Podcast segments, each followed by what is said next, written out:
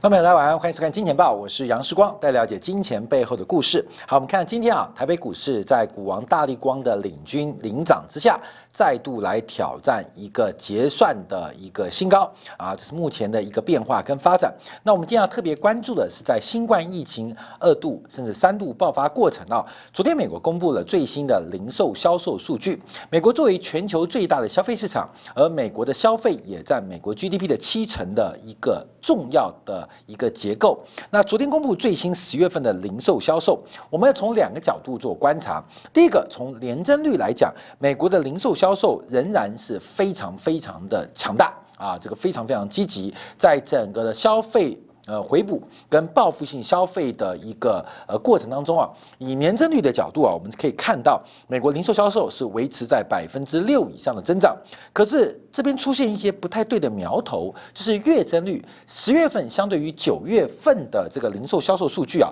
却出现了开始下滑的变化。我们从月增率做观察啊，这个月增率就很像微分的概念啊，它这个加速性开始转弯。所以我们看到美国十月销售的零售销售百分之零点三，比市场的预期零点五来的低，而且创下六个月以来最小的增幅。在第二季的，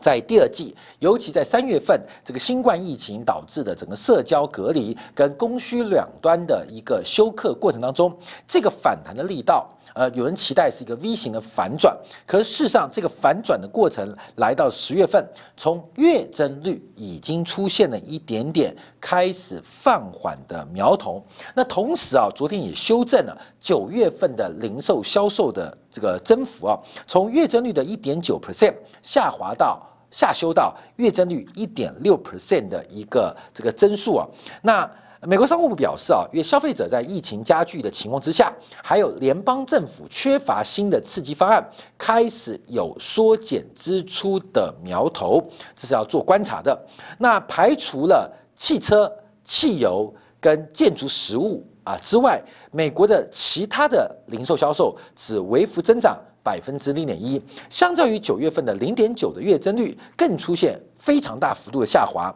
十三个主要的零售的产业类别当中，有八个类类别啊是出现了一个转折向下，尤其是服饰跟体育用品的下滑幅度是最为最为的剧烈。所以，我们看到在经历过这个新冠疫情的一个报复性回升啊，从包括了三月到四月，五月份开始反弹，到六月、七月、八月、九月到十月，那目前这个呃反弹力道。看样子啊，这个势头出现了一个衰退，而且转折的压力。好，那我们看细项，从细项我们来做进一步的观察啊。因为从整个年增率的角角度来讲话，将近百分之六的一个年增率，因为整个美国零售销售是增长了百分之五点七。百分之五点七，这个增速其实还是算相当快啊，所以只是我们要关注的是它的月增率。要再次强调，月增率有点一次为分，甚至我们叫二次为分，就是观察它加速性的发展。那在整个月增率的转折向下，第一个包括了家具产业，相较于九月份出现了下滑。包括了服装，包括了体育用品，都出现了大概将近百分之四的下滑。另外，包括百货业者仍然是继续的一个下探。那从这个唯一的亮点就在于电商的消费，较九月份持续增长了百分之三点一，在九月份。高基期的环节当中，持续增长百分之九点一。假如我们有年增率做观察，一个是十月跟九月比，一个是二零二零年的十月跟二零一九年的十月份来进行一个比较，我们可以看到明显的亮点仍然在电商的部分是增长了二十九点一 percent。那另外包括旅游观光，甚至餐饮啊，包括了一些饮酒的场所，这个下滑幅度是非常大，哦高达百分之十四点二，而且十月份又开始加速。往下进行收缩，那包括实体通路的百货公司，则下滑了高达百分之十一点九，而且来到了十月份开始继续的加速下滑。那另外这个涨呃这个回升力道或是扩张力道不足的。包括了像呃健康跟护理呀，包括了像这个食品饮料，都出现了增速转弱的变化。那另外包括了汽车销售，从今年的反弹当中，汽车销售是一个亮点。那目前来到十月份，汽车销售也逐步的出现放缓的变化。好，这是美国零售销售最新的报告。从美国零售销售，我们要观察另外的变化。就我们今天的标题啊，这个债务爆炸还是储蓄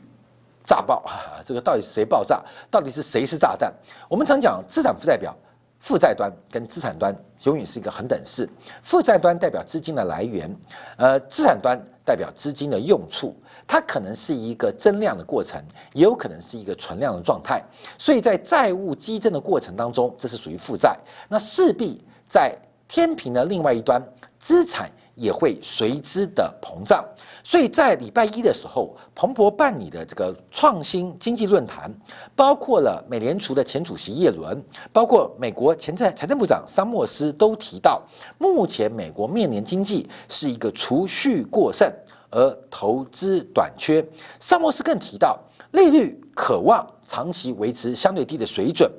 可能导致资产泡沫，但并不是吸收储蓄而来帮助经济成长。所以从两千零八年之后啊，这个大量的量化宽松跟大量的低利率，反而使得全球的投资并没有受到资本成本、资金成本下滑的注意，而有推升的发展。大量的流动性用储蓄的方式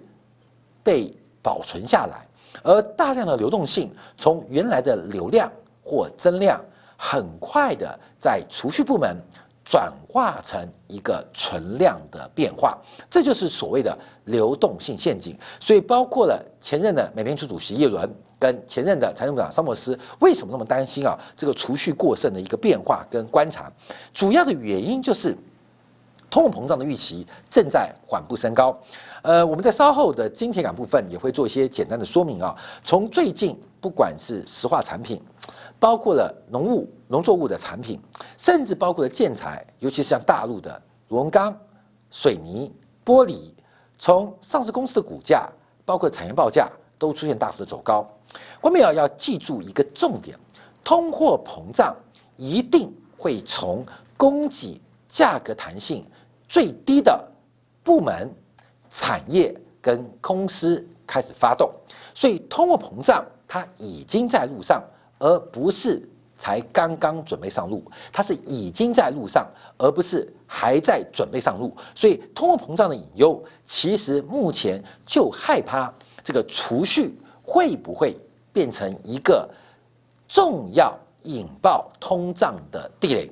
这个大量的储蓄。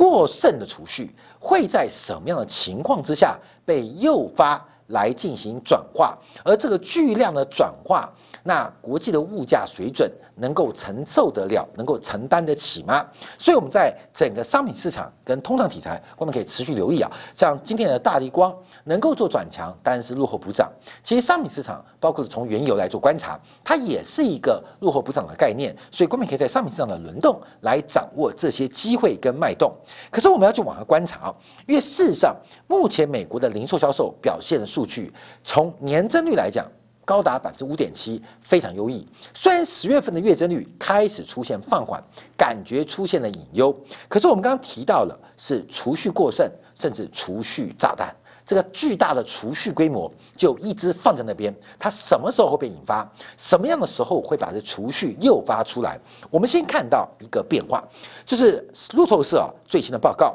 除非美国国会啊延长这个疫情救助相关计划，不然呢，在未来的这段时间啊，有更大范围的劳动力将会失去。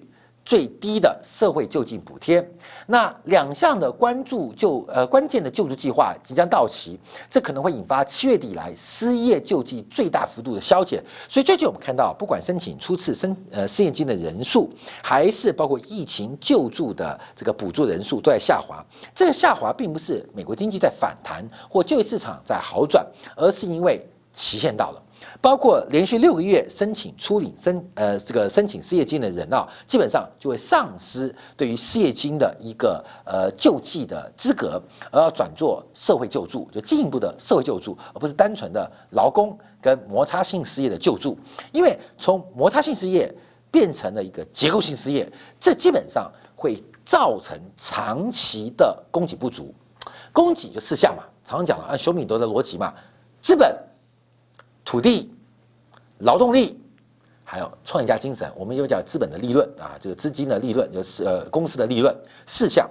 而劳动力是最关键的一个启动因子。在过去啊，在重商主义之前，其实土地是固定的；在现代信用货币发展之前，货币也是固定的，它基本上是金属本位制度。那企业的利润基本上也是固定的，因为跟国家有一个呃均衡比例的分配。唯一的变数就是劳动力，它在供给是一个关键的变数，在需求也是一个关键的变数，其他的都可以视为一个恒常的参数，甚至叫常数。所以帝国主义或是这个航海大发现，他们争取的不单单的是资本，资本是有限的啊，金属本位制度，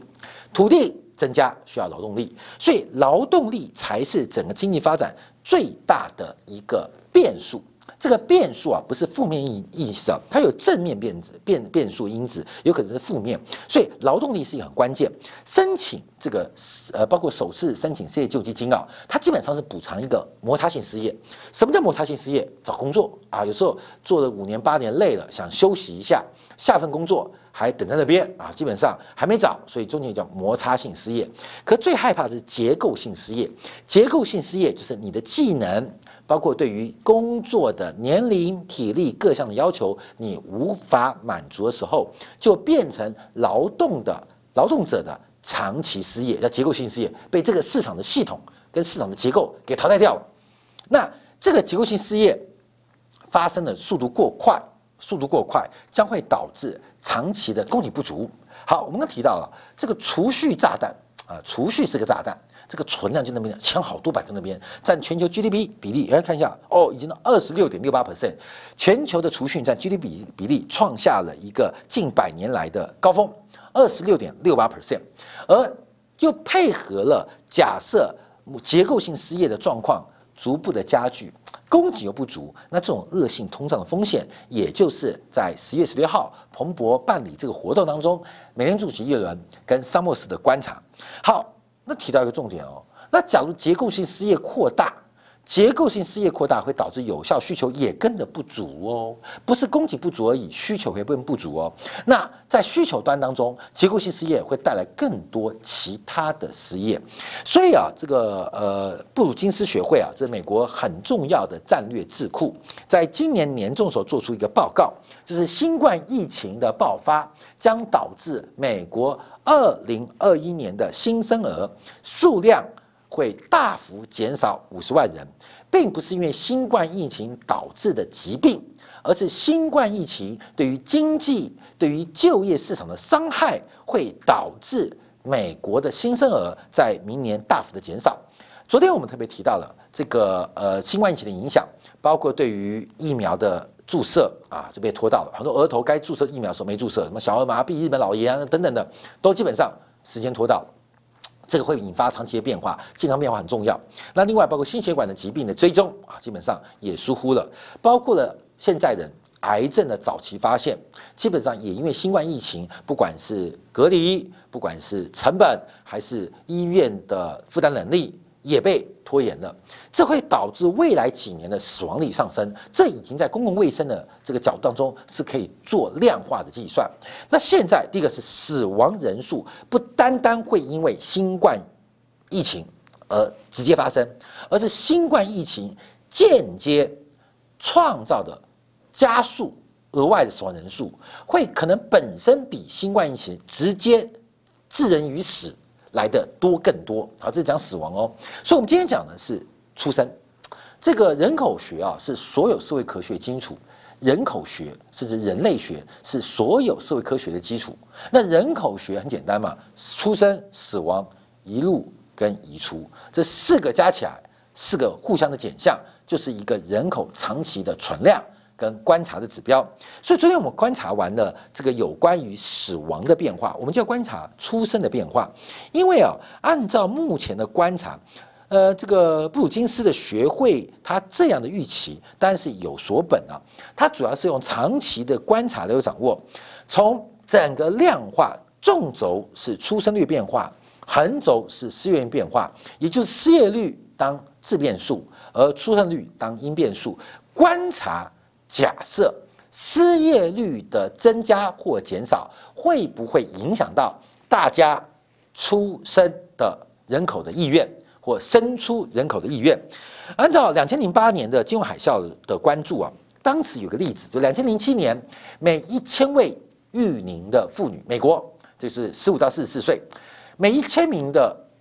呃适龄的适育龄的妇女生了六十九个小朋友，在整个次贷海啸之后降到了六十三位，这个降幅是百分之九，也就是代表美国减少了每年将近四十万名的新生儿童。那在美国的人口红利的长期关注当中，这个数字跟这笔账是没有估计到的，是没有计算到的。所以，基根据长期失业率跟出生率的观察，得出一个结论：失业率每增加一个百分点，出生率就会降低一点四个百分点。失业率升高一个百分点，那出生率就会降下降一点四个百分点，也就是出生率的影响，透过了情绪，透过长期的观察啊，情绪杠杆跟观察，它对于出生率是有非常大的一个冲击跟变化，所以我们就要关注了。啊，各位，美国国债中又来了，这个国债的问题啊，人是最基本的。不管是我们讲的四项生产要素，资本，资本要人来操作嘛，土地要人来耕种嘛，那劳动就是人，那企创业创业精神或创业家的这个呃技术发明，基本上也是人为核心嘛，所以人变少，它直观来讲就是生产力降低，这不仅发生在美国，也发生在中国，甚至发生在世界的各地，包括了台湾地区、香港地区，同样有这个状况，所以我们看到不变。不变不变的是美国的债务，不变的是美国债务的存量，不变的是美国债务增量的加速。变的是分母的减少，所以我们看到目前美国人均的联邦债务规模，在两千零七年之后出现了一个很重要的转折。关键叫很重要，这个这个转折开始出现改变了。我们看这个转折开始改变，这个拐点呢，就是大概两千零八年的时候，这是一个趋势斜率的改变，代表长期趋势变化。我们在做量化分析。叫关系的线性的关系，尤其是它的斜率的改变。所以，我们看到美国联邦债务的斜率改变是从两千零八年到二零一九年七月，这是按照美国人口普查跟联邦债务的估算。可是，按照最新的数据做关注的话，这个斜率可能再度做改变，就会变成越来越陡，越来越陡，越来越陡，越来越陡。当然，还是请观众注意到，负债它的对立面。就是资产，资产等于负债，所以有多少的债务就代表多少的资产，所以基本上是资产推动债务的膨胀，还是债务推动资产的膨胀？后面有？这两个很等式哦。可是是从右资产去推动债务的左，左边是债务资产负债表嘛，就基本上后面就是 A 跟 L 嘛，就是资金来源嘛，是从资产端发动还是负债端发动？差别很大，一般资产端发动就可能是投资，可能是消费，是生产力的改变，它会带动债务的发生。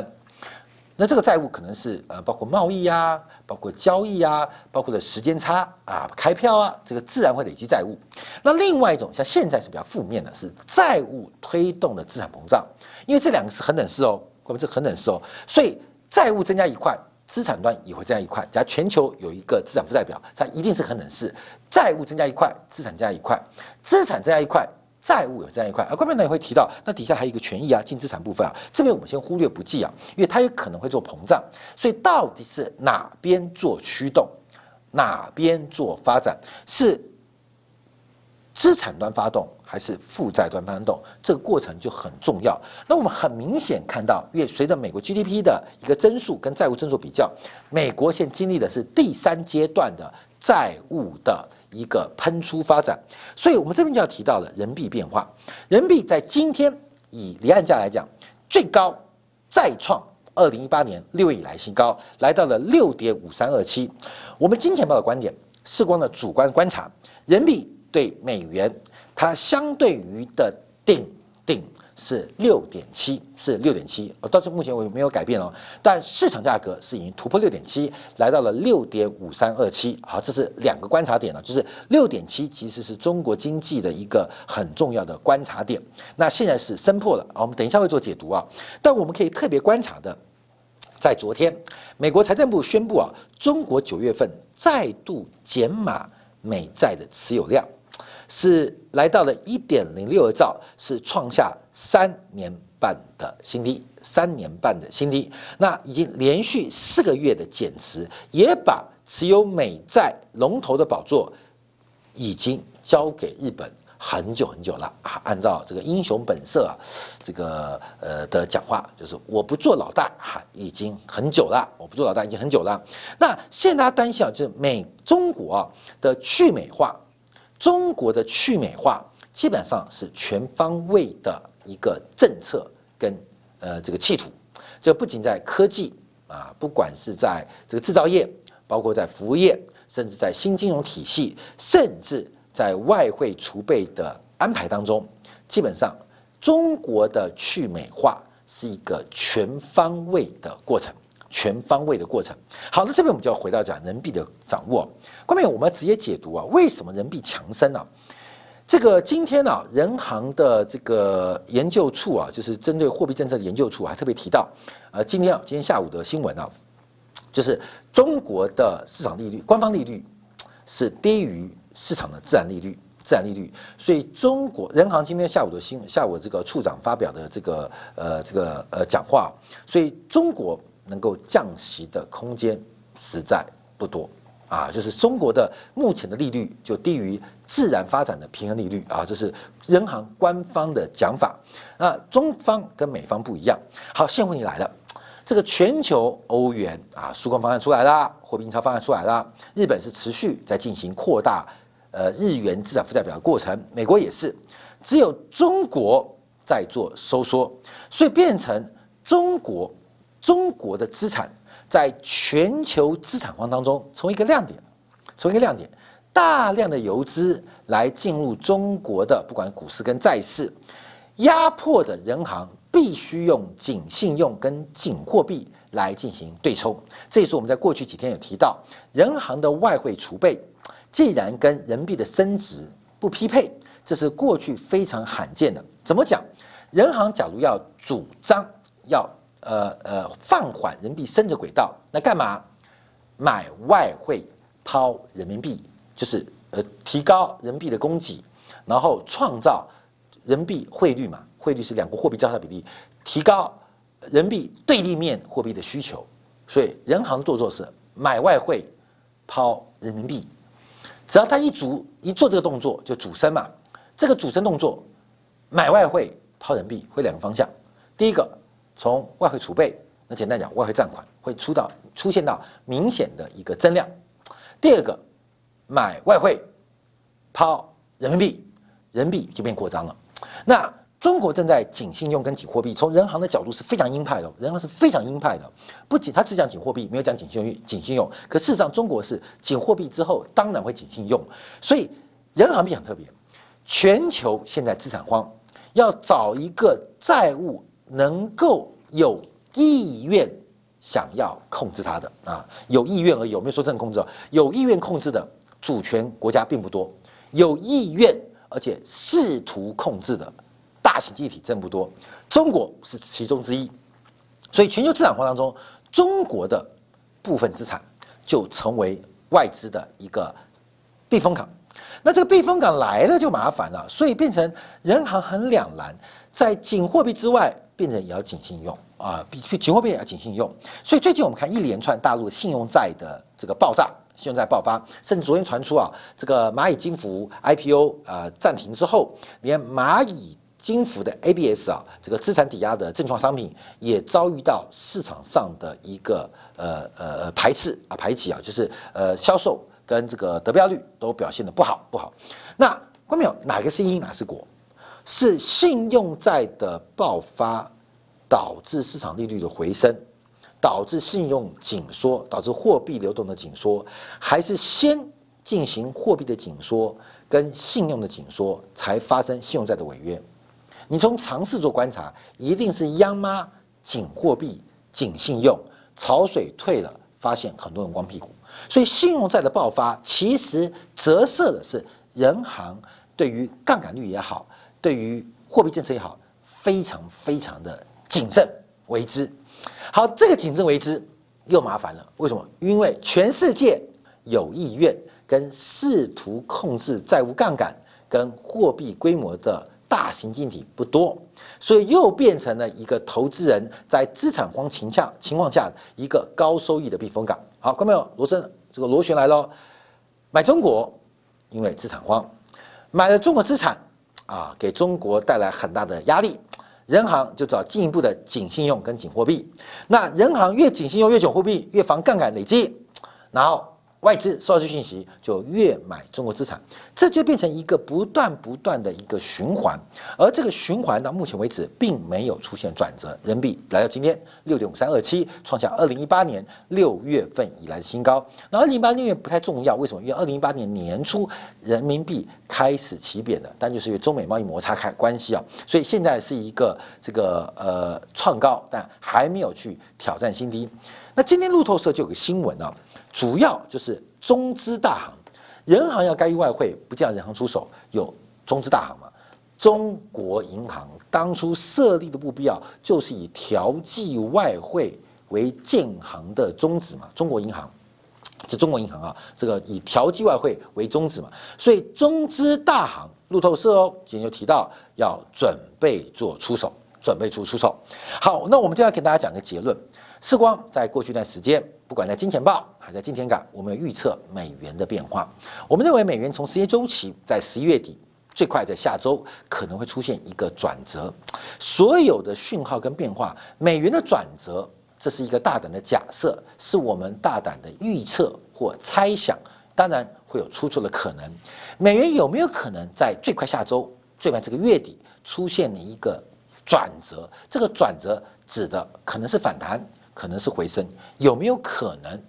有没有变化？有没有机会？随着中资大行的出手，人民币会不会是另外一个观察角度？人民币的升值的终结终点站到底在何方？这也是观众要特别做关注跟留意的。而这个循环会不会在某一个时间点停止，或某一个时间点打开？它打开的不仅仅是债务炸弹。它打开的可能是储蓄对于通货膨胀的炸弹。至于通货膨胀的预期，人行、美联储都在做准备。而这个月底，中资大行出手，会不会是人民币的转折？那人民币的转折更为顺势的是美元的变化。值得观众特别做留意，耐心等待，在这个月底很多的时间的规划。可能会逐步的出现，听众朋友来做特别的关注跟留意。好，感谢观众的收看，明天同一时间晚上八点，杨世光在《金钱报》，明天再会。